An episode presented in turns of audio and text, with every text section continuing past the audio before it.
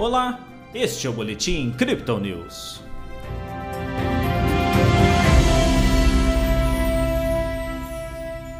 Em dia de definição nos juros, a Bolsa de Valores brasileira apontou para ganhos nesta quarta-feira. O Bitcoin, entretanto, preferiu esperar o pronunciamento do Fed sobre sua política monetária, para então abandonar a lateralização. Ontem, Bovespa teve queda de 0,10%.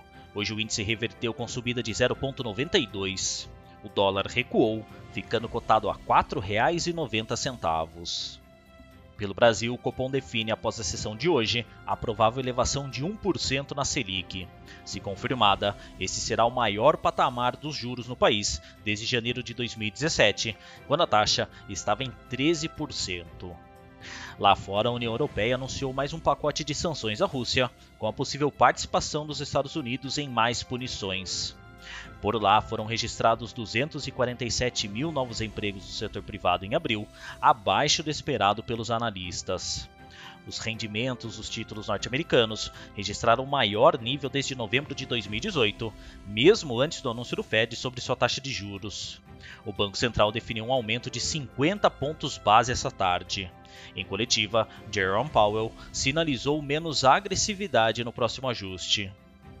O Bitcoin operou de forma lateral até a definição da política monetária nos Estados Unidos, antes de retomar sua perspectiva de alta. Ainda durante as operações do mercado asiático, a criptomoeda de referência flertou com os 39 mil dólares, onde ficou por várias horas esta tarde. O anúncio do Banco Central norte-americano, entretanto, devolveu um ímpeto otimista ao mercado, que acelerou os ganhos. Agora a moeda digital comercializada a 39.800 dólares. No Brasil, a média de negociação é de 196 mil reais. Embora já relativamente precificado e até mesmo um aumento de 50 pontos base praticamente definido, o mercado do Bitcoin decidiu por esperar a definição do Banco Central norte-americano nessa tarde. Segundo os analistas da Crypto Digital, a política monetária dos Estados Unidos colocou uma dose grande de cautela não só nas criptomoedas, mas também nos índices globais um aumento de juros muito acelerado tende a empurrar papéis de maior risco para baixo, enquanto os títulos da dívida sobem.